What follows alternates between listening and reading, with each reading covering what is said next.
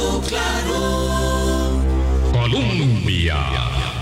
Con un país en sintonía, ¿qué tal? ¿Cómo están? 8 en punto de la mañana. Gracias, muchísimas gracias por hacer parte de nuestro Hablando Claro. Hoy es lunes 10 de julio y vamos a conversar acerca de un tema que desata también muchas reacciones, incluso irascibles, es curioso, eh, porque vamos a hablar de discursos de odio, eh, y solamente acercarse al tema ya genera reacciones, pero bueno, vamos a hablar del más reciente informe que eh, ha presentado Naciones Unidas gracias al concurso de una alianza con la Agencia de Monitoreo de Información COES de nuestra queridísima amiga Rebeca Kenor y el SICOM de la Universidad de Costa Rica que tiene un observatorio acerca del tema de discurso de odio y nos vamos a adentrar un poco en este tema que ha sido motivo de mucha atención por parte de nosotros en los medios de comunicación, en la academia y en diferentes estamentos de la sociedad, dadas las implicaciones que un tema como este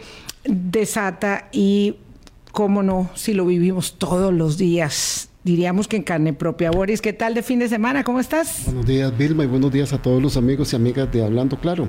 Un bonito fin de semana, un poco decepcionado. Ayer que caminaba por Heredia ¿Está feito? No, no. te sentiste caminando por el centro de San José? No, todo lo contrario. Es que ah. leí temprano que había, se había dado una destrucción de un patrimonio para los heredianos. Federico ah, muy feo, sí, muy doloroso. un ícono porque calicanto era. un calicanto que había en la antigua sede de Lina. Bueno, en el sí, quedó horrendo. En el cumplimiento de la ley para hacerlo accesible a las 7600, este, prefirieron destruirlo antes de, pasarlo a la en lugar de buscar una manera de, protegerlo. de, removerlo, que se podía hacer y, quitarlo, fue muy bueno a, punta de masazo, muy fácil a punta de masazo destruirlo. Calicanto que tenía más de ciento y, 50 años, sí, por ahí. 160 sí, muy, muy triste. Nosotros hemos tenido un gran desprecio por el patrimonio arquitectónico y eso siempre hace referencia a, cómo votamos a Masazo Limpio, la Biblioteca Nacional, eh, para construir un parqueo que es tan feo como todo lo que hay casi en el centro de la ciudad. Y entonces una, llamada de atención, ¿verdad? Porque el INA tiene una, una nueva sede allá en Heredia con un espacio tan grande que pudieron haber hecho todo el esfuerzo junto con la municipalidad de Heredia, que le dio la orden en cumplimiento para hacer accesible la infraestructura, de haberlo pasado. ¿verdad? Entonces, ahí Pero vamos mire, ¿sabe cuál es, qué es lo peor? Es que ni siquiera mala fe, es que no les dio. Es que, es que eso es lo peor. Yo diría, me atrevería, bueno, también me pueden dar la cajita blanca a la, ingenuidad del mes de julio, pero yo diría que no hubo mala fe, yo diría que hubo una absoluta incomprensión del tema, las autoridades, mm, digamos, jerárquicas de esas instituciones ni se habían dado cuenta este, y tomaron decisiones a nivel ahí administrativo, segundo, tercer medio, no sé, pero nadie dijo, ah, qué barbaridad, esto hay que cuidarlo mucho porque es algo muy, muy, muy valioso. Y es muy decepcionante. Pero vamos a hablar de otro tema, porque si un día de estos hablamos de patrimonio arquitectónico y cómo nos lo hemos ido volando. Pero bueno, muchísimas gracias a Larisa Tristán del Observatorio eh, sobre Discursos del Odio, de SICOM de la Universidad de Costa Rica y a Danilo Mora de Naciones Unidas, que han estado muy, muy este, atentos y trabajando mucho con los medios de comunicación en estos días, explicando las implicaciones de este, el tercer informe sobre el tema de discursos de odio discriminación en Costa Rica. Larisa, buenos días, gracias por estar con nosotros. Buenos días, gracias por la invitación. Eh, Danilo, ¿qué tal? ¿Cómo le va? Eh, a mí me encanta tener una alianza cercana con Naciones Unidas para muchas cosas que hacen y saber que de esos productos siempre tenemos una lección, un aprendizaje y un trabajo que en temas de política multilateral y de cooperación siempre están apuntando a mejorar las políticas públicas de los países. Eh, muy buenos días, Vilma, Boris, Larisa, un gusto estar con ustedes y bueno, desde Naciones Unidas siempre con este compromiso de trabajar con los medios de comunicación, de trabajar con Costa Rica para apoyar la construcción de un país cada vez más inclusivo eh, y en donde ninguna persona se quede atrás. y, sobre todo con Danilo ahí, que es el que nos ayuda y le ayuda al sistema de Naciones Unidas y a Naciones Unidas Costa Rica a derivar todo esto en productos que podamos discutir en los medios de comunicación. Antes de saber cómo hicieron la investigación, ¿nos pueden decir, por favor, ¿qué se tipifica? ¿Qué cabe dentro de la denominación de discurso de odio y discriminación? Porque ahora resulta que si, no sé, Larisa me vuelve a ver de mal modo, yo le digo discurso de odio, discurso de odio, ojo de odio, Y no lo voz, ves. voz de odio. Yo, por ejemplo, que soy así un poco imperativa para hablar, alguien dice, me está hablando feo, me está hablando feo, y no, no, yo le digo, no, yo siempre hablo así. Entonces, este, ¿qué es un discurso de odio? Em, todavía no hay a nivel internacional eh, un acuerdo en firme sobre lo que constituye un discurso de odio. Tenemos distintas herramientas, distintos, distintos instrumentos y para este estudio en específico, Vilma, em, consideramos un discurso de odio cualquier tipo de comunicación, ya sea palabra, eh, mensaje escrito, eh, sea un comportamiento que utilice lenguaje peyorativo, que eh, sea discriminatorio en base con base en quién es una persona, en sus características, en su identidad, en dónde nació, cuál es su origen étnico, su religión, eh, su ascendencia, género.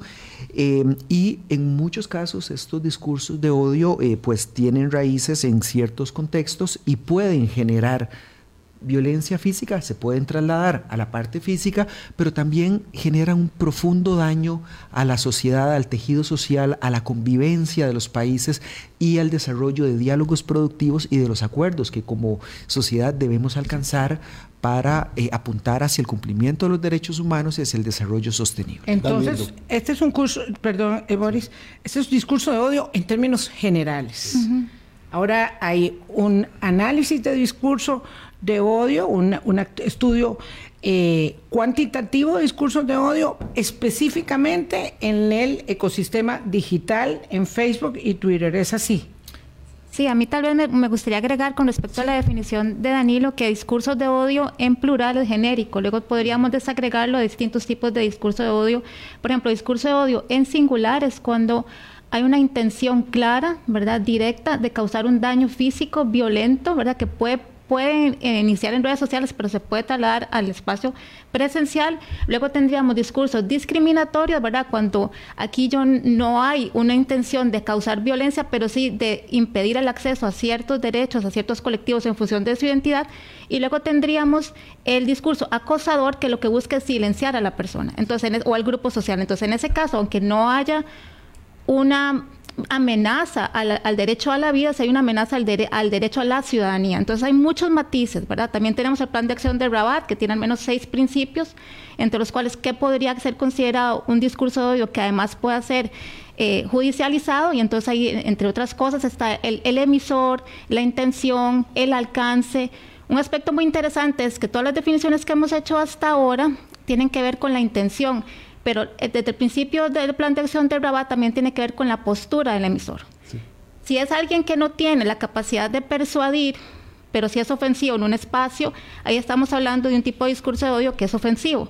Luego tendríamos el que es moderadamente peligroso cuando por el estatus social del emisor puede persuadir a otras personas a ser violentas contra ese grupo o persona al que va dirigido el discurso de odio. Y luego tenemos el altamente peligroso cuando el estatus social de la persona que emite ese discurso puede llevar a persuadir acciones violentas, como es el caso, por ejemplo, la toma del Capitolio o la toma de la, de la Plaza de los Tres Poderes en Brasil. El estatus de Jair Bolsonaro o de Donald Trump es tan alto que a ellos pudieron llegar a persuadir a tomar acciones violentas en el espacio. Entonces, es un, es un tema complejo, tiene muchos matices, porque además está en la tensión entre dos derechos fundamentales, ¿verdad? El derecho a la libertad de expresión y el derecho a la dignidad humana. Entonces, Larisa, esa tensión nos complejiza el estudio, ¿verdad? Larisa, entonces ese discurso de odio siempre tiene que llevar, tiene que llevar a una acción. Pero me, quería yo relativizar. Cuando las personas se disculpan y dicen, no, es que esta es mi forma de pensar, esta es mi ideología, así fui criado yo. Entonces ahí están matizando lo que están escribiendo o lo que están haciendo. ¿Tiene que entenderse eso como un discurso de odio? Bueno, es que claramente es, es, un, es un tema bastante complejo porque, como dije anteriormente, nos pone en la encrucijada entre estos dos derechos, ¿verdad? Alguien, y eso también se contempla en el estudio, porque alguien puede decir, no, es, yo estoy aquí ejerciendo mi derecho de libertad de expresión a tener una opinión, y la persona ofendida puede decir, no, aquí usted está lesionando mi derecho a la dignidad humana. Lo que pasa es que hay que recordar, por ejemplo, en un, en un instrumento como la Convención Interamericana de la OEA, en el artículo 13, que es el del- de la libertad de expresión, que en el último inciso dice, pero no es absoluta. Cuando hay una apología al odio, cuando hay una apología a la violencia, ahí termina su derecho a libertad de expresión. Y hay un tema también muy importante y es que los discursos de odio no nacen ahora, siempre han existido, Sí, claro. siempre han estado allí. Lo que pasa es que ahora los mecanismos a través de los cuales se distribuyen permiten una reproducción ilimitada, ¿verdad? Un post en una red social se puede que contenga discurso de odio se puede volver viral y puede alcanzar millones de personas. Entonces, esto nos lleva a la necesidad fundamental de poder estudiar y poder entender qué son los discursos de odio, cómo funcionan y cómo se manifiestan en Costa Rica. Y permítanme decirles que Costa Rica es un país pionero en el mundo. eh, en el estudio en el- y en la investigación de estos discursos. De hecho, este es el tercer informe que presentamos en 2021. Fue el primero, segundo 2022 y ahora, y ahora este. Y somos el único país probablemente del mundo que está haciendo estas Estas investigaciones mediciones. periódicas. Entonces, lo que significa es que estamos entrando en un campo nuevo eh, de investigación, de análisis, y estamos empezando a comprender cuál es este fenómeno y cómo se está generando este fenómeno. Sí, y es que además al llamarse tan fuerte discursos de odio, lo que yo odio es lo que desprecio, es lo que quiero destruir, ¿verdad? Ya sea de una manera física o de una manera verbal. Entonces, de allí también la complejidad de poder entender que es un discurso de odio. De, de hecho, nosotros en el 2018 empezamos a ver algunas manifestaciones, claro, no teníamos las evidencias para poder probarlo con las, primer, con las elecciones del 2018, empezamos a ver como un aumento de lenguaje agresivo, de violencia en redes sociales, y nos empezamos a preguntar en Naciones Unidas cómo podíamos medir eso.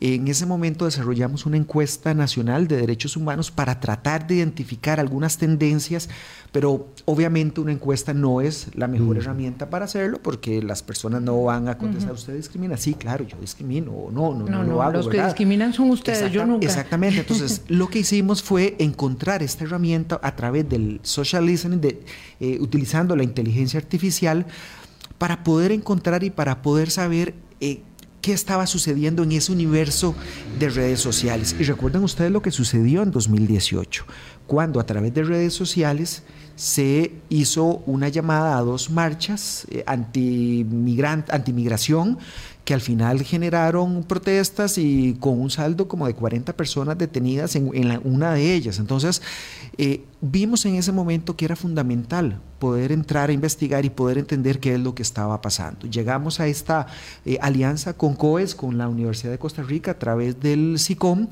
y nos pusimos manos a la obra para poder investigar. De hecho, el proceso de adaptación de la herramienta para hacer la investigación tardamos muchos meses en poder hacerla, en poder refinarla, porque tuvimos que generar categorizaciones de palabras que nos permitieran hacer las búsquedas, que los motores de inteligencia artificial hicieran las búsquedas en redes sociales para generar eh, ese listado. Y luego tuvimos que hacer también una verificación eh, personal, porque la inteligencia artificial es útil, sirve, pero es fundamental que las personas, seres de carne y hueso, pudieran asegurar que lo que estaba allí era verdaderamente lo que estábamos intentando buscar. Danilo Mora, de Naciones Unidas, y Larisa Tristán, del SICOM de la Universidad de Costa Rica. Vamos a ir entrando en materia porque, claro, el contexto, los antecedentes son siempre muy interesantes, pero vamos a entrar en materia para eh, tratar de dimensionar, toda vez que ya tenemos este espejo que se está usando en Costa Rica para medirnos y que somos pioneros, como dice Danilo, en este tema, pero resulta que tenemos un espejo que nos refleja eh, una fisonomía que es muy difícil de digerir y de aceptar respecto de uno mismo y de la idiosincrasia y de la mitología sobre la cual se asienta eh, eh, la identidad costarricense. Y encontramos en este espejo del último año eh, que ustedes eh, miden el discurso de odio, un crecimiento impresionante de 255% respecto del 2021. Este, eh, al siguiente informe, en el crecimiento de los discursos de odio. Nosotros decíamos para la invitación a este programa que si cualquiera que ahora puede dimensionarlo, se reflejara esto en un contagio de COVID, sería una verdadera epidemia. Y como sucede con el contagio de COVID, porque lo sabemos muy bien, de SARS-CoV-2, pues hay enfermos leves, enfermos graves y hay difuntos, hay muertos por la epidemia de salud pública eh, de COVID-19 en el mundo. Costa Rica es parte de ello y tenemos aquí una epidemia dichosamente con un sistema, digamos, de salud pública entre eh, Naciones Unidas, COES eh, y el SICOM, que establece ya un diagnóstico sobre Costa Rica y dice, este es un país que está mm, altamente contaminado, contagiado del discurso de odio y discriminación. ¿Es así? Sí, yo, me parece muy importante lo que usted rescata en el sentido que es un espejo, ¿verdad? Desde el observatorio y esta alianza entre COES y las Naciones Unidas, nuestro interés nunca ha sido censurar o remover el discurso de odio porque con eso no se arregla. O sea, mm. removiendo algo de redes sociales o censurando, eh, va, mientras que la causa o la motivación esté subyacente, va a salir por otra parte. Entonces aquí tendríamos como dos niveles de reflejo. Un primer reflejo tiene que ver con una cuestión más subjetiva, identitaria, ¿verdad? De que de hay un proyecto económico, social que está en crisis, ¿verdad? Entonces hay una serie de frustraciones que encuentran una vía escape a través de las redes sociales y en un sentido más amplio, lo que es una tendencia global es que hay tendencias políticas autoritarias que han sabido hacer una instrumentalización y un uso político de este odio. O sea, hay un, ah, o esa frustración, ¿verdad? La frustración en un sistema capitalista que demanda ciertas cosas, pero al mismo tiempo no, no siempre nos da los recursos para satisfacer estas demandas, la frustración deviene en odio y hay un discurso político que ha sabido instrumentalizar este odio y sacarle su, su partido, ¿verdad? Para que haya una, eso que, que surge en lo privado, luego hay una adherencia y una identificación en lo público. Entonces, eh, es precisamente cuando esta frustración no puede ser encausada a partir de la cooperación política, de las instituciones clásicas, que tenemos esta combinación entre lo subjetivo y lo colectivo que nos que es un caldo de cultivo perfecto para el discurso de odio. O sea, qué interesante esa división que usted hace, ¿verdad? Porque con alguna gente que yo he conversado lo que dice es que yo canalizo mi enojo a través de algunos mensajes y a través de algunas cosas, Entonces, no es que yo voy a ir a cometer algo, estoy canalizando mi enojo. Pero dice usted, hay quienes canalizan esa frustración, ese caldo de cultivo que hay ahí, y hay otros sectores que están aprovechando esto para dividir y para fracturar. Sí, eso es una tendencia global, ¿verdad? Costa Rica tal vez nos sentíamos un poco eh, eh, inoculados, ¿verdad? O inmunizados, ¿verdad? Por este mito que tenemos, ¿verdad? De la democracia, la Suiza centroamericana, ciertamente somos la democracia más antigua de América Latina, pero eso no, nos eso no, quiere decir que estemos blindados eh, como, como país, ¿verdad? Porque además hay una serie de condiciones económicas, ¿verdad? para algunos teóricos más conciliadores del discurso de odio, la postura no es, no es remover el discurso de odio, sino mejorar las condiciones de vida de la gente. Mientras eso tan básico mejore, el discurso de odio es previsible que disminuya. Ese enojo puede ir incrementándose, Danilo, y se puede ir convirtiendo en otras cosas. De hecho, es lo que la evidencia nos ha demostrado. Recuerdo en el 2021 cuando vimos los primeros datos y tuvimos cerca de 548 mil capturas, en ese momento pensamos, es muchísimo, es un montón.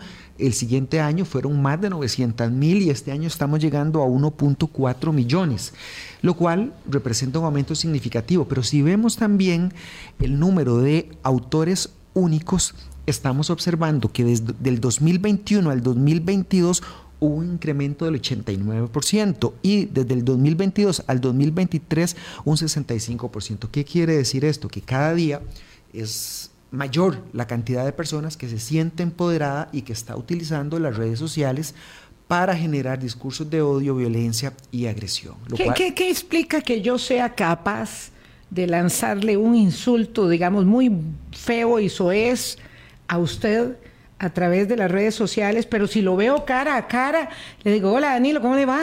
Y, y, y, y me hago la loca y digo, a lo mejor no leyó mi post, ¿Qué explica esa doble personalidad?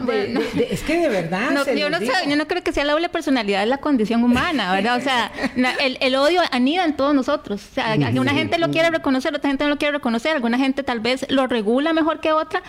Pero aparte de esos objetivos, yo insisto, hay una parte estructural, hay una parte de crisis que puede hacer que, ese odio, digamos, esté más exacerbado porque no, digamos, como país estamos atravesando cierta circunstancia el odio no empieza en redes sociales ni va a terminar en redes sociales. O sea, usted poniendo toda la censura, todos los controles, el odio va a seguir porque anida en nosotros y como ya lo dije, hay ciertos factores que pueden exacerbarlo.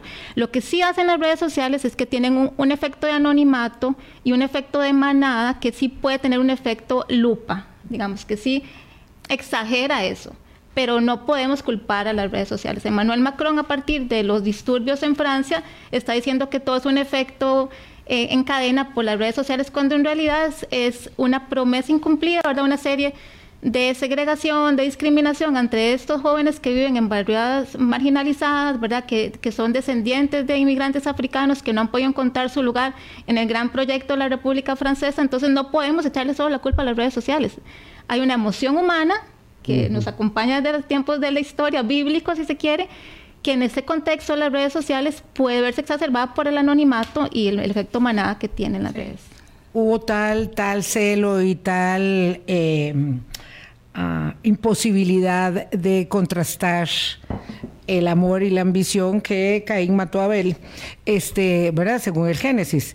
Eh, y bueno, imagínense, esto es una expresión de, del odio exacerbado, de, de, cuando hay que anular la existencia del otro.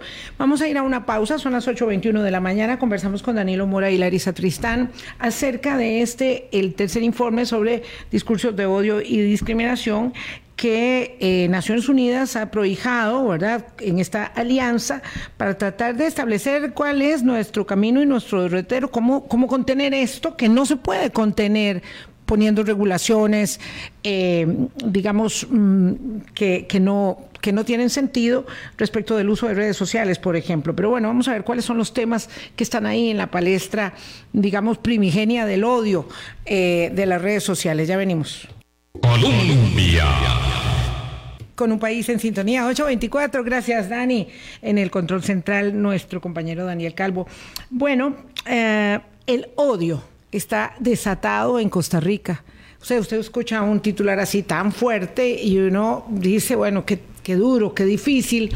Tal vez cuando eh, una en el caso particular, está trabajando en este tema, en este medio, se da cuenta de que este es el pan de todos los días y tiene que confrontar esa, esa circunstancia. Y lo digo a propósito de los temas que son el objeto de la expresión del discurso de odio es muy interesante porque esto también tiene alguna especie como de estacionalidad. En el 2018, pues evidentemente el discurso de odio estaba reflejado con el tema de orientación sexual, con el tema de derechos eh, humanos para la población sexualmente diversa, después con el tema de la xenofobia, porque después vino también todo lo que pasó en Nicaragua y una ola de refugiados en nuestro país que tuvieron que huir de la persecución y misericordia del régimen dictatorial de Ortega Murillo, eh, y eso también generó aquí una, una reacción. Mm, la religión es un punto mm. de tradicional, milenario de división. ¿Y el Pero fútbol? ahora el fútbol, sí.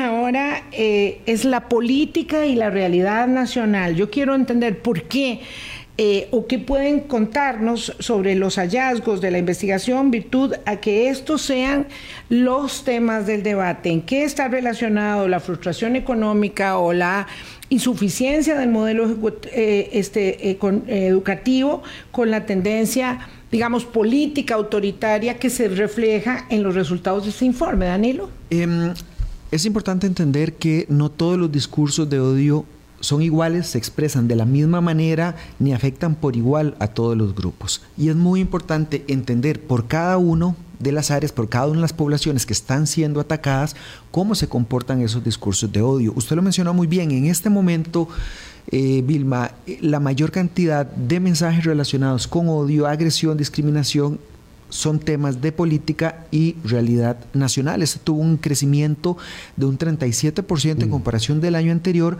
pero hay otros también. Los mensajes xenofóbicos tuvieron un incremento muy fuerte, un 110% respecto al año anterior. Los mensajes de, relacionados al racismo crecieron un 181% y también los ataques de género, más de un 70%. Entonces, esto lo que nos quiere decir es que no ha sido un crecimiento uniforme y que tenemos que entrar a identificar las características de estos discursos de odio por cada una de las áreas para saber dónde y cómo se están generando.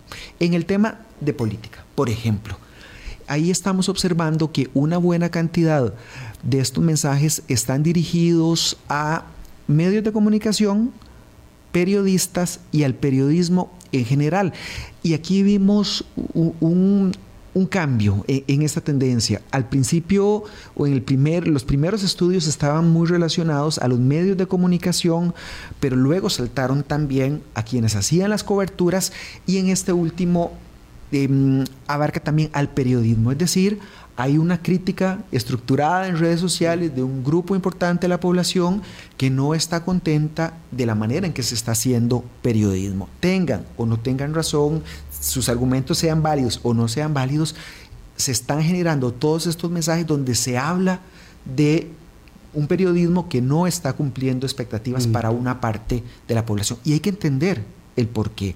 De hecho, em, respecto al año anterior, em, este incremento en ataques a medios, periodistas y periodismo tuvo eh, e, e, este salto de más de un 200% en la cantidad de mensajes. El resto estaba enfocado en eh, ataques a personas que participan en política, personas que opinan sobre eh, política y que también está muy relacionado con las coberturas que hacen los medios de comunicación sobre diversos temas. Danilo, ahí, yo, ahí yo quisiera enganchar con algo que ha dicho Larisa que me llama mucho la atención. Estamos de acuerdo, el grupo de personas que se han sentido frustradas, no satisfechas en el ejercicio pleno del periodismo costarricense. Pero entonces, haciendo enganche con lo que dijo Larisa, hay otros sectores, organizaciones o personas que están aprovechando ese enojo y esa frustración para generar esta estructura de mensajes de odio. Sí, bueno, eso es lo que, lo que el estudio internacional de los discursos de odio argumenta, ¿verdad? Que hay una, eh, si bien es cierto, es esta frustración, ¿verdad? Que, que emana, ¿verdad? Que eh, de, de, lo individual hay un uso político, ¿verdad? Y además muchas veces la defensa en contra de esto es eso, se argumenta que es libertad de expresión, cuando ya sabemos que la libertad de expresión es un derecho que, tiene, que no es absoluto, que tiene sus límites y que cuando pasamos esos límites, estamos incurriendo en discurso de odio. Entonces, eso es lo que se sugiere, ¿verdad? La teoría lo sugiere. De hecho, hay algunas teóricas que argumentan que el discurso de odio es una cuestión estructural que permite a ciertos grupos mantenerse en el poder ante el avance de ciertos colectivos en términos de derechos humanos. Eh, y además el discurso de odio como discurso social, ¿verdad? Aquí siento que me estoy poniendo muy teórica, pero es inevitable para mí. El, el, discurso de hacer un discurso social es un discurso que es, es una memoria de cierto momento del estado de, un país, ¿verdad? Nos retrata en este momento, por eso es que también el hacer estudios longitudinales nos permite ver cómo va variando temáticamente el discurso de odio, cuál es el tema. Durante la pandemia era los, uno de los temas que más puntuaba era la xenofobia, porque en esos momentos de crisis hay que culpar a un, a un otro, ¿verdad? Hay una amenaza en el otro. Pero en términos generales o, o, o, estructura narrativa, el discurso de odio además suele ser un discurso que busca, tiene una función uniforme, ¿verdad? Es como se le denomina también una doctrina de hierro todo aquello que se desvíe de cómo piensa un, un, grupo dominante que tiene que ser la sociedad o como una manera de existir en esa sociedad puede ser objeto de discurso de odio. Y siendo uno muy cínico, fomentar, incendiar el discurso de odio serviría para no tomar las decisiones y las soluciones que el enojo y la frustración de muchas poblaciones se ven allí reflejadas. Entonces es más fácil mantener esa, esa olla de presión allí y no hacer absolutamente nada. Hay un tema clave, Boris, también, y Larisa lo mencionó con el tema de la xenofobia, que tuvo un crecimiento muy fuerte, 110% la cantidad de mensajes, em, y estos discursos ligan, por ejemplo, las personas migrantes con el aumento de criminalidad en el país sin contar con absolutamente ninguna mm. evidencia sobre eso. Igual eh, se plantea que eh, vienen a quitar las oportunidades laborales, eh, campos en la educación, que saturan los servicios de salud, cuando la evidencia nos dice lo contrario, es decir, las personas migrantes aportan el 12% del Producto Interno Bruto, representan más del 12% de la fuerza laboral del país. Y si nosotros nos preguntamos, ¿qué pasaría si no tuviéramos a las personas migrantes en el país. Se encarecerían muchísimo los alimentos, aumentaría la pobreza, tendríamos una crisis eh, de falta de eh, mano de obra en ciertas áreas clave eh, y estaríamos perdiendo una riqueza cultural inestimable acá en el país. Entonces, esto lo que nos quiere decir también es que lo que piensan las personas, lo que emiten las personas en redes sociales no necesariamente está ligado a la evidencia y a la realidad y hay que entender cómo se da esa eh, separación de la realidad eh, y que está generando una cantidad importante de mensajes de odio. Por ejemplo, las personas venezolanas, el incremento de ataques en redes sociales a personas venezolanas ha sido fuerte. Y eso se debe a que están mucho más visibles, se ven en las calles, están eh, en su condición de tránsito hacia el norte, eh, pero hay un rechazo a todo aquello que, que que, parezca diferente, que, sea distinto a lo que tenemos, ¿verdad? Que, llegue a alterar ese orden o ese status quo que ya tenemos en el país. Cuando la migración siempre se ha dado en este país, cuando nuestras abuelas, abuelos, tíos, claro. han venido de, otras zonas y eso es lo que está pasando. Este, este caso puntual sirve para enfatizar cuán eh, peligroso es, ¿verdad? Y, no hay que estar eh, bajo el liderazgo de Giorgia Meloni en Italia para decir cuán peligroso resulta ser el discurso antimigrante, ¿verdad? Eh, para, para, establecer que esas personas son responsables de mis frustraciones, de mis carencias, y que en todo caso a lo mejor no lo son, pero podrían venir a empeorar más mi situación.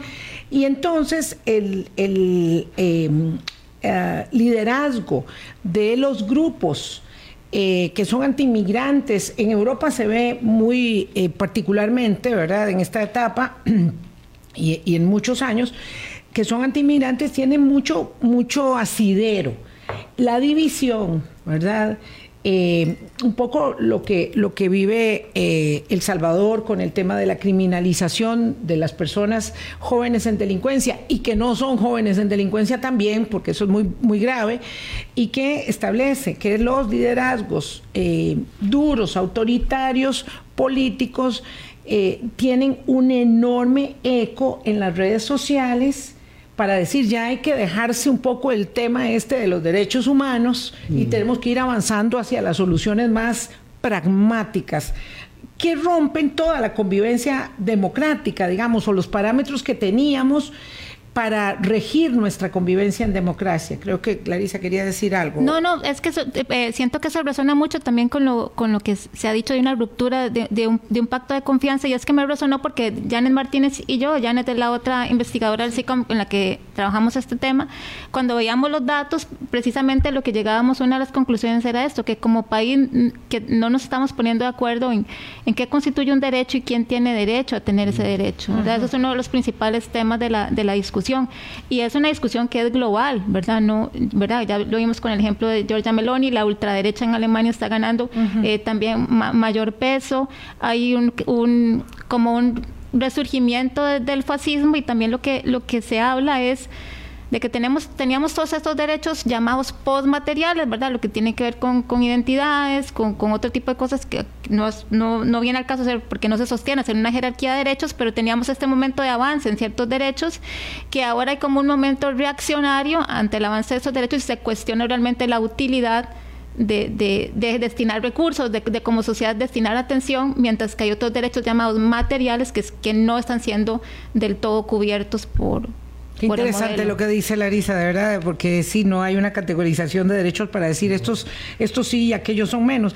Pero bueno, la expresidenta de la Corte Interamericana de Derechos Humanos, doña Elizabeth Odio Benito, de manera muy contundente establece eh, en este mensaje que tengo acá, eh, y hablando a propósito de derechos, que un discurso de odio, racismo, xenofobia, misoginia, y cualquier otro similar no constituye libertad de expresión.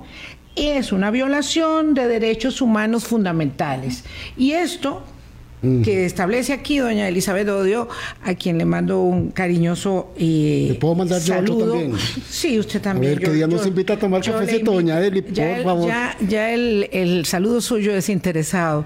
Este, en todo caso, ¿verdad? Eh, una autoridad en la materia dice, esto no es libertad de expresión. Yo no puedo ofender Claro. eh, diciendo, ¿verdad?, que desaparezcan los de tal nacionalidad o los de cual preferencia este, eh, de identidad eh, sexual o género, lo que sea, este, y que eso digan, deben respetarle la libertad de expresión. No, esa es una violación al derecho humano que yo estoy cometiendo y mi libertad de expresión no me permite llegar tan lejos como para establecer la desaparición de otro. Danilo. solo un paréntesis. Está diciendo doña Elizabeth que un derecho humano no elimina otro derecho humano. Eso es lo que le estoy entendiendo. Es que además, es- por eso es tan complejo el término, porque Sí. como dije al inicio, es- está en la tensión entre dos derechos, ¿verdad? claro. Libertad de expresión y derecho a la dignidad humana, derecho a la igualdad. Digamos, las personas que estarían o los grupos sociales que están contrarios al- a, que se estudie el discurso de odio, eh, la paradoja es que mientras estudiamos el discurso de odio estamos garantizando el, el derecho a la igualdad. ¿Por qué? Porque el discurso de odio en, en su variante discriminatoria y de acoso lo que busca es la, que la gente se retire del debate público, que se, que se aplique la autocensura. Y en la medida en que la gente se retira del debate público, se está lesionando su derecho a la igualdad. Y ese debate público se enriquece en la medida que todas las personas puedan participar Sí, en un debate que sea armónico. Que digamos. te atravesamos No, toda no, la no. palabra. Es que yo quería retomar uno de los temas que vos planteaste al inicio, Boris, cuando dijiste fútbol, ¿verdad? Ajá.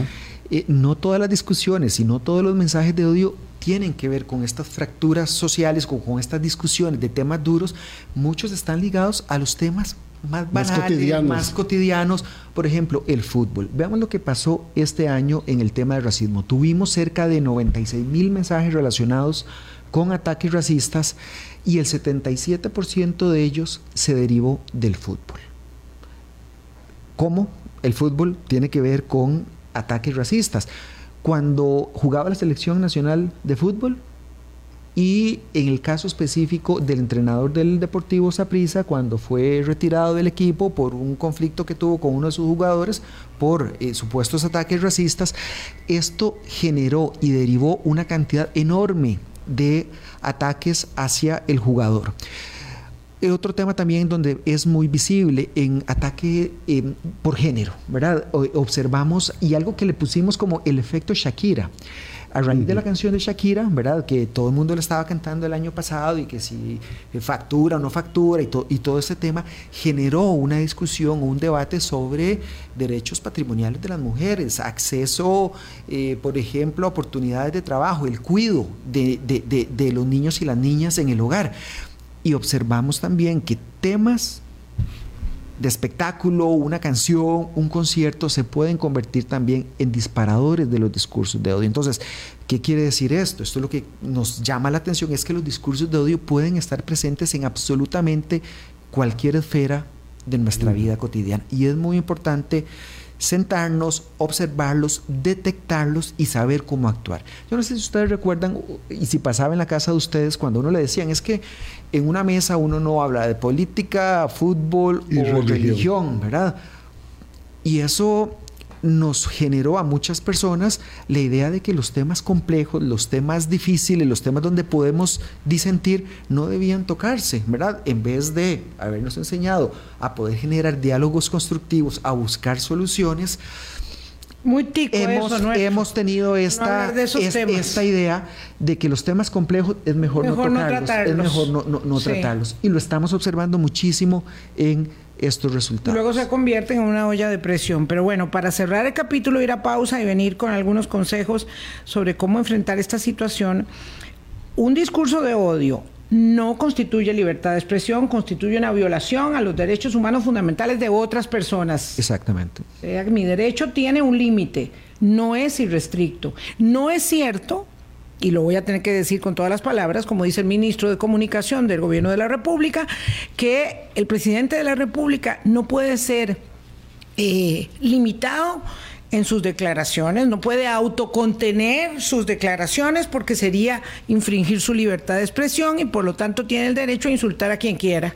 No puede ser, eso no es cierto, porque además es la investidura más alta, el cargo más alto y tiene una acción ejemplarizante de su conducta, como lo establecía sin lugar a duda, con claridad meridiana, la expresidenta Laura Chinchilla a propósito de este. y, además nuestra normativa dice que todos somos responsables de la emisión de nuestro pensamiento. E iguales ante la ley, dice la, constitución política. Pero eh, este es un ejemplo, un, ejemplo, eh, eh, una actitud ejemplarizante que es muy peligrosa, porque si se alienta, lo decía al principio de, esta presentación, este, Larisa, si se alienta el discurso desde las personas que tienen una condición muy elevada se constituye en altamente peligroso y termina siendo pues ya lo que sabemos que pasó en el Capitolio de Estados Unidos o en, en la esplanada de los poderes en en Brasil a propósito de la instigación de la polarización y el discurso mm, de retaliación un poco para establecer que nuestros males tienen responsables ulteriores que deben ser, digamos, eliminados. Vamos a la pausa. Con un país en sintonía 843, conversamos con Larisa Tristán del Observatorio de discursos de odio de la SICOM de la Universidad de Costa Rica y Danilo Mora de Naciones Unidas a propósito de este, el más reciente informe de discursos de odio y discriminación en Costa Rica que establece de manera incontestable un aumento desmesurado del discurso de odio en redes sociales en el país. La pregunta ahora, para aprovechar estos minutos, entendiendo que somos corresponsables socialmente hablando de lo que decimos, debemos ser y de cómo trabajamos frente a estas situaciones, ¿qué podemos hacer frente al discurso de odio? Algunos de nosotros hemos decidido no enfrentar ese discurso en las redes sociales. Eh, lo digo a propósito, por ejemplo, de nuestro trabajo. Eh, cuando yo tengo esto eh, establecido, cuando una es mujer, es periodista, trabaja en temas políticos, está en la antesala de ser adulto mayor, pero además defiende los derechos humanos, los derechos LGTQ, este, y todas estas banderas, pues evidentemente tienen, yo digo todos los números de la rifa, lo único que me faltaba es que me acusara falsamente. El presidente de la República ya me acusó de una ilegalidad, era lo único que seguramente me hacía falta. O que yo, te, haga, que yo te haga mensajes de odio, ya que no. Eh, claro, entonces, ¿qué es lo que sucede? Que si tiene todas estas condiciones, pues evidentemente va a ser objeto de un discurso de odio exacerbado. ¿Qué plantea? No solamente este, no me gustan los temas que aborda aquí en este programa, sino que debería desaparecer. ¿Por qué no se va del país? ¿Por qué no se retira? ¿Por qué no ¿verdad? establece eh, eh, el mar de por medio entre su existencia y la nuestra? Y ese tipo de cosas hay que saberlas trabajar y creo que lo único que uno decide hacer es no contestarlo. Este, pero parece que eso puede ser muy insuficiente frente a la magnitud del fenómeno. ¿Qué, es lo que hay que hacer, Danilo y Larisa? Mm, bueno, para Naciones Unidas, eh, Vilma, es fundamental que quede la idea que tengamos eh, el objetivo pleno de enfrentar los mm. discursos de odio, no dejarnos vencer por los discursos de odio eh, y que cada uno y una de nosotras puede asumir responsabilidades. Todos podemos hacer algo desde el Estado. Eh, Naciones Unidas ha llamado al Estado costarricense a liderar una estrategia nacional inclusiva, abierta, para enfrentar los discursos de odio pero también desde la academia, por ejemplo, la Universidad de Costa Rica está apoyando la investigación, Naciones Unidas lo está haciendo, el sector privado es fundamental también desarrollar iniciativas, eh, alianzas a nivel eh, interno dentro de sus compañías junto con otras empresas a nivel eh, de cámaras empresariales también para enfrentarlo. La generación de marcos legales es fundamental avanzar hacia marcos legales claros que nos permitan tener opciones para poder enfrentar y poder eh, tomar las decisiones sobre discursos de odio y eh, otros temas clave también, los medios de comunicación. Hemos observado también que los medios de comunicación han sido sumamente atacados, son víctimas de discursos de odio, pero también eh, hay una relación directa entre las coberturas que hacen los medios de comunicación y los discursos que se generan. Esto lo que implica es eh, la necesidad de fortalecer el trabajo de los medios de comunicación, de apoyarles, de generar marcos éticos con los que puedan trabajar los, los medios de comunicación y de fortalecer la profesionalización de las personas que trabajan en los medios Uf, de comunicación. qué difícil, porque resulta que cualquiera tiene un medio de comunicación, cualquiera yo hago ahí una página y digo soy un medio de comunicación. Bueno, otro tema también, Vilma, muy importante es la responsabilidad que deben asumir las empresas de redes sociales. Eso es clave y es, y es fundamental. No se trata eh, solamente de permitir el libre acceso a las plataformas, de que la gente pueda publicar. Debe haber mecanismos eficientes para la denuncia, pero también para la acción y la contención de ese tipo de mensajes. Sí, debiera, pero y el eso deber no ser no opera, porque sucediendo, vean no qué, terrible. En el Reino Unido se estableció de manera tan contundente eh, que la responsabilidad de todos los males era de todos los demás, que terminaron decidiendo salirse de, de la Unión Europea. A la vuelta de la esquina se sabe muy bien que ahí hubo una participación muy eficaz, efectiva de las redes sociales con algoritmos provocando este, que se incrementara, digamos, el rechazo a la pertenencia a la Unión Europea. Y por supuesto que no es un simplismo, hay muchos eh, eh, factores que confluyeron en eso, pero, pero tiene un resultado. Lo mismo pasó en la campaña de 2016 en los Estados Unidos. Entonces, claro que uno debería decir, ojalá que las redes trabajaran conteniéndose, pero no es así. Mientras tanto, también deberíamos tener un marco clave. El Colegio de Periodistas ha venido diciendo que deberíamos tener protocolos y que deben ser prohijados por el Poder Ejecutivo porque es su responsabilidad. Eh, pero, mm, ¿qué más puede hacer las personas frente a este fenómeno si ya están en las redes sociales, si ya son, digamos, viven con el teléfono el día y la noche? Dani- eh, Larisa. Bueno, creo que también sería importante sacarlo del ámbito de las redes, ¿verdad? Que hay una serie de estereotipos y discursos sociales que siguen manteniendo roles de dominación y, y- y de, digamos, de, de represión que se ven reflejados en las redes sociales.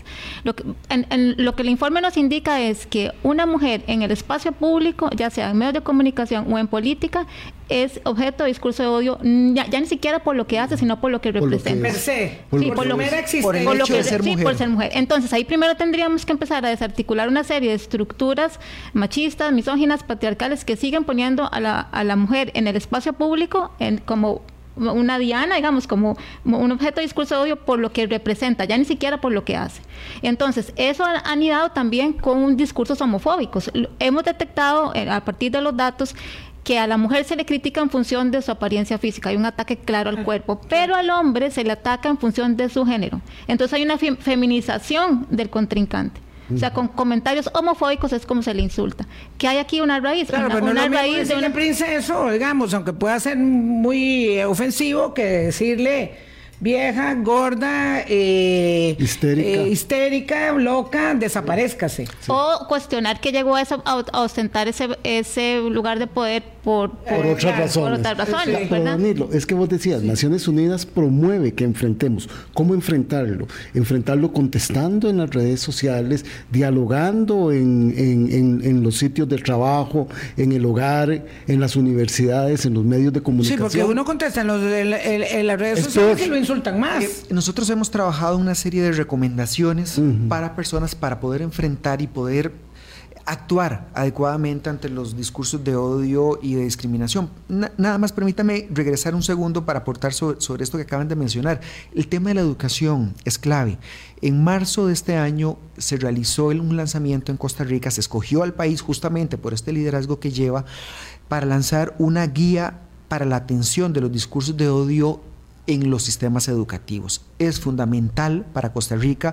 Tenemos el compromiso del Estado costarricense de poner a funcionar esa guía lo antes posible y esto lo que nos dice es que los discursos de odio, la educación en derechos humanos, el tema del respeto a, a- a- a las diversidades debe ser un tema que se ve desde la escuela, que se ve en el colegio y que sea parte de la currícula educativa. Entonces, una tarea fundamental del país para este año es poder asegurar que esta guía pueda estar implementada lo antes posible. Por suerte, la señora ministra de Educación eh, nos ha dicho, nos ha planteado que será una prioridad para el Ministerio de Educación Pública durante este año. Y lo que ustedes me, me- me preguntaban, eh, nosotros hemos desarrollado un marco de acciones. Primera, eh, acción que nosotros planteamos cuando somos, eh, vamos a participar en una red social, cuando entramos, vemos un mensaje que no nos gusta eh, y nos pica ahí esta, esta idea de cómo reaccionar, qué hago, qué escribo, qué no escribo. Lo primero que nosotros planteamos es, tenemos que ponernos en los zapatos de las demás personas. Pensar, regla de oro. Sí, a la hora de emitir un criterio, si una opinión, cualquier mensaje, si esto puede generar un daño o si puede generar eh, algún efecto discriminatorio sobre esta persona, sobre esta población o grupo al, que- al- pueda afectar el mensaje. En segundo lugar, nosotros planteamos el filtro de los tres pasos. Eh, antes de compartir o antes de referirnos, eh, a- de prestarle atención a cualquier información, primero identificar si ese mensaje nos genera confianza, si puede ser verificado, si esa idea que se está expresando es real, cómo puedo verificarlo. Y en tercer lugar, es plantearnos la utilidad. ¿A quién le genera utilidad eso? ¿Es útil para alguien? ¿Mejora la vida de la persona? ¿Le ayuda a alguien? Y ese es un buen filtro para saber Sí. si debo referirme o no referirme. Se nos acaba eso. el tiempo, un minutito de cierre cada uno, claro, porque el tema es que a mí me sirve mucho desahogarme. Lo hago, a- lo hago a, a costa de la dignidad de todos los demás, porque yo decido explotar, ¿verdad? Eh, eh, en insultos, no en argumentos, en insultos en las redes sociales, de ahí, ahí detrás del perfil, o fuera de ello, en la carretera, que hay mucha agresividad, o en cualquier otro espacio. Terminamos con un minutito, Larisa. Gracias por haber venido. No, bueno, muchísimas gracias por la oportunidad también de discutir este tema, ¿verdad? Porque para mí es muy importante recalcar que no todo califica como discurso de odio, ¿verdad? Que no, Claro. porque en la, me- en la medida en que empezamos a utilizar el, el- el concepto con fines políticos, lo estamos vaciando de su contenido, eh, ¿verdad? Entonces hay que ser bastante enfáticos en, en- en eso, ¿verdad? En que, en que hay esta encrucijada entre la libertad de expresión y la dignidad humana y que precisamente una de las siguientes tareas del observatorio es ponerle cara a estos datos.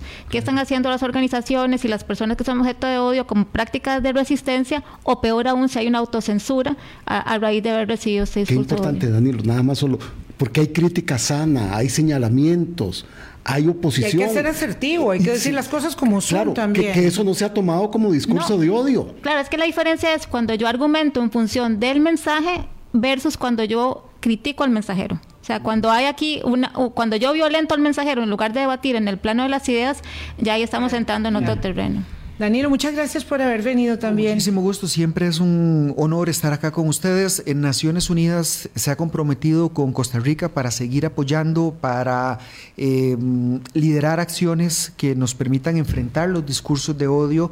Eh, y el mensaje que yo quiero dejar es que todas y todos podemos hacer algo. No estamos indefensos, es fundamental tomar acción. Ahora es fundamental que revisemos nuestros patrones culturales, que revisemos todas estas tradiciones con las que hemos sido eh, criados y que pensemos realmente a la hora de participar, a la hora de emitir nuestros criterios, nuestras opiniones, nuestra acción diaria en las redes sociales, es si con esto que voy a escribir, si con esto que voy a decir estoy eh, alimentando el odio o estoy siendo constructivo, eh, revisemos lo que hacemos y eh, Sí. tengamos siempre esta consigna eh, de que debemos defender de una manera clara los derechos de todas las personas. Ya nos tenemos que ir, pero vamos a hacer una segunda parte porque hay ah, la claridad de que de las palabras a los hechos estamos transgrediendo nuestro comportamiento, afectando con ello la convivencia de cada día y tenemos que eh, ser muy conscientes de las de la corresponsabilidad que tenemos todos en este en este tema. Muchísimas gracias por habernos acompañado. Mañana a las 8 nos encontramos de nuevo aquí en Colombia con un país en sintonía. Pásenla muy bien, chao.